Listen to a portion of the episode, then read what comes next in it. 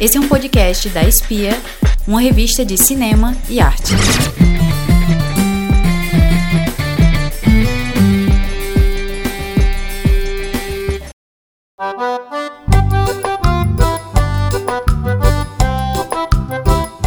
Olá, sejam bem-vindos ao podcast da Revista Espia sobre a história da formação do cinema pernambucano. Meu nome é Olivia Barbosa. E o meu é Ayrton da Cruz.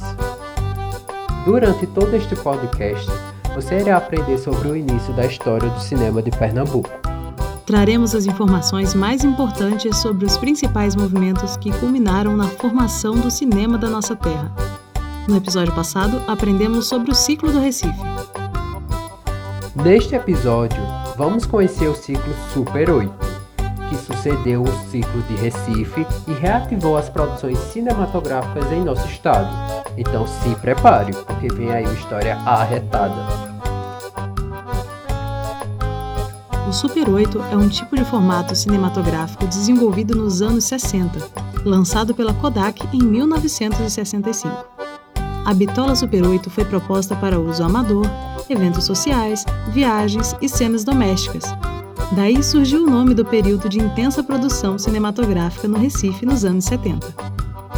De baixo custo e de pós-produção doméstica, este período retomou a produção de filmes locais e marcou a história do cinema pernambucano. No Brasil, um novo sonho de um cinema nacional surgiu. A classe média pernambucana viu uma oportunidade de contar suas próprias histórias. Com a maior produção de Super 8 do Nordeste, mais de 200 filmes foram produzidos entre longas e curta-metragens, sendo exibidos quase exclusivamente em festivais possuíam temas diversos, como vaquejadas, maracatus, tropicalistas, a cidade do Recife e artistas da cena recifense. Dentre eles, J. Soares e Alceu Valença. Os cineastas utilizaram a imagem estourada da bitola Super 8 para tecer poesias visuais.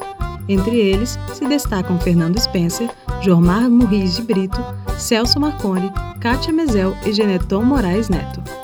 Durante o ciclo Super 8, surgiram dois grupos distintos: os conservadores, formados pela vanguarda, que tinham interesse de profissionalizar o cinema e produzir cultura pernambucana, e os anarquistas, que eram influenciados pela estética experimental e brincavam a retratar a realidade nordestina sem compromisso com o apego cultural regional.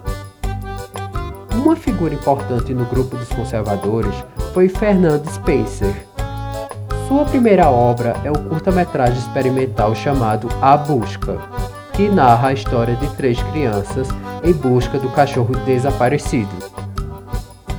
Spencer foi autor da ideia original do filme O Baile Perfumado e dirigiu 36 curtas-metragens em Super 8.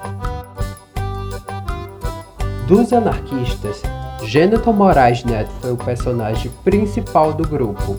Geneton, por influência de Spencer, começou a produzir curtas em Super 8, com estética experimental, filmados no Brasil e no exterior, em países como Itália e França. Baseados em textos poéticos nem sempre conexos com as imagens dos filmes, criou curtas lúdicos e políticos. Dentre os filmes mais importantes do ciclo estão Volante ao Galo, de Fernando Spencer. O Palhaço Degolado, de Jormar Murriz de Brito. Esses 11 aí, de Geneton Moraes Neto e Paulo Cunha. Robin Hollywood, de Armin Steppel. E Feira de Caruaru, de Flávio Rodrigues. O último filme do ciclo foi Morte no Capibaribe, de Paulo Caldas. Apesar disso, é necessário ressaltar que o ciclo Super 8 não é considerado um movimento, pois não existia um grupo de pessoas reunidas em torno de um objetivo, não havendo uniformidade temática na produção. Este foi mais um episódio do podcast da revista Espia sobre a formação do cinema pernambucano. Aqui quem fala é Ayrton. Até o próximo episódio.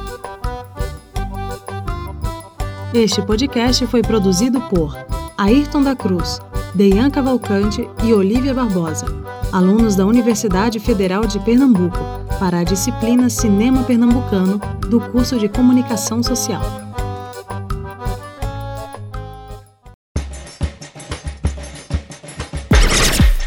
Espia, uma revista de cinema e arte.